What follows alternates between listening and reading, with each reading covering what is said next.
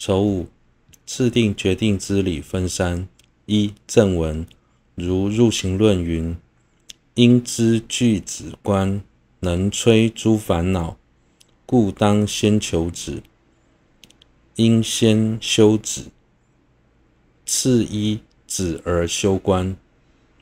止观升起的次第。”如同论入行论中所说，行者应该了解，依着止所生的观，才能摧灭烦恼。所以在修行时，应先求止，再求观，再寻求观。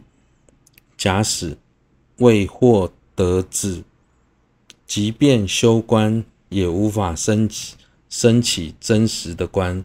当然，也就无法借此而灭除烦恼。二中分二：一、陈述问难，奢摩他的所缘中也有空性。最初若缘空性而修，就能同时生起止观。所以这两者不需依次修习。若生此念。修士出边云：“彼之所缘无定，此说奢摩他之所缘无定，又如前说奢摩他之所缘当中，犹有法及法性二者，故先了解无我之意，缘彼而修，则心不善于处之止与缘空性之观，二者应可同时升起。”何故需先修止而后修观呢？对此，有人提出质疑：修士从出篇中说，奢摩他的所缘没有一定，也就是奢摩他可缘者任何法。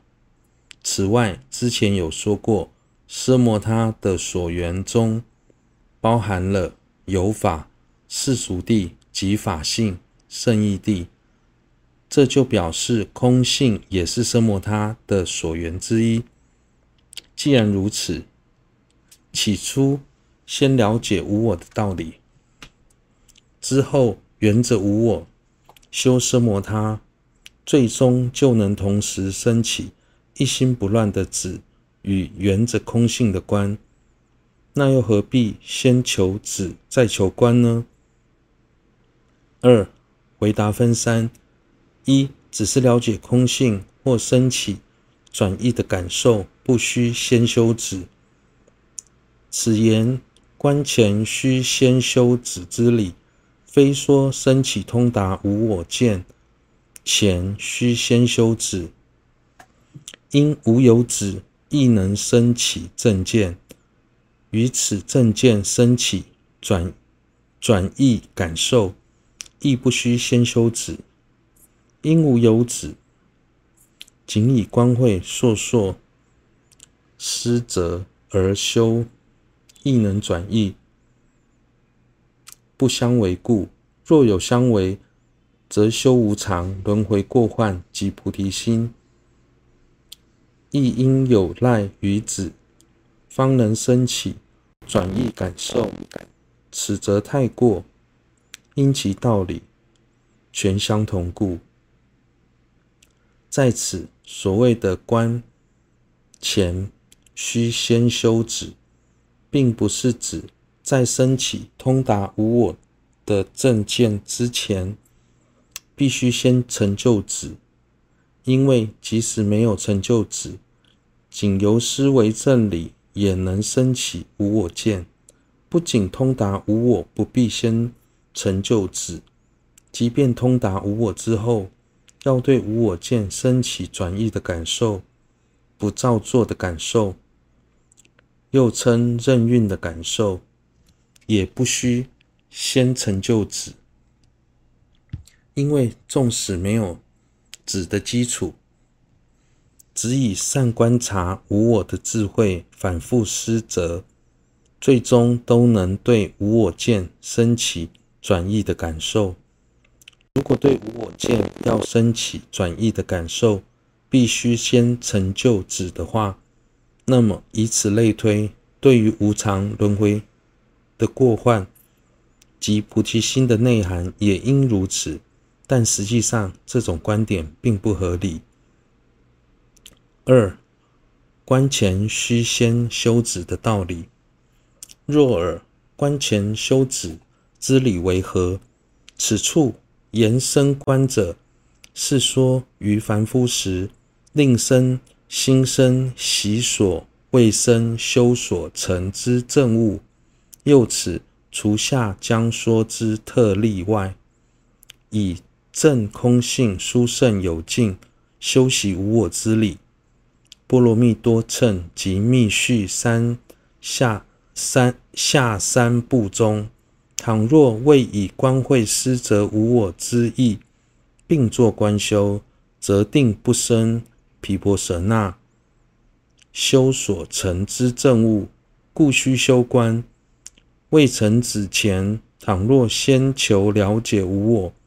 硕硕施则无我之意，因习未成子故，依此必定不能成子。若不施则而作子修，依此虽能成子，然此除修子理之外，人无修观之理。于后犹须求观，故。人未出应先求止，次依止而修观之次第也。是故，此派当中，倘若不以由观察修引生清安作为生观之理，则先求止，依次止而观而修观，全无正因。假使升起无我见，甚至对此产生转意的感受，都不必先成就止。那观前须先修止这句话该怎么如何解释呢？首先，在此所谓的观，是指凡夫的阶段，心中升起一种前所未修。所成之证悟，在解释观的内涵时，除了少数的特例，密续的无上瑜伽部认为，以证得空性的大乐智慧修无我时，透由止观就能同时成就；透由止修就能同时成就止观。此外，在显教及密续下三部的教义中，假使未以观察会施则无我的道理，并作观修，就无法生起毗婆舍那所成之正悟。所以想成就观，就要观修。在还未成就此之前，如果先了解无我的道理，并且不断的思维其内涵，虽然会对无我产生更强烈的感受，但由于之前未成就此，所以即便如此修持，还是无法成就，还是无法成办此。了解无我之后，假使没有进一步观察，只选择对无我做止修，借此虽能虽然能。成办止，但在这当中，除了止修习止的内涵外，并未含有修习观的内涵，所以在成就止之后，还是必须求观。由此可知，这种修持方式仍未超出先修先应应先求止之后。依止而观修的次第，因此以显教的角度而言，在安立观时，若不是以由观察修引生轻安来说明，那就没有任何角度、任何理由能够解释为何必须先求子，之后再求观。观又称为子观双运，也就是在子的基础上，借由观修的力量引发轻安的状态。想要升起轻安，可以借由子观和观修两种方式，其中又以止观较为容易。所以，如果想由观修引发清安，必须先由止修引发清安。这也是，这也正是观前须先修止的主因。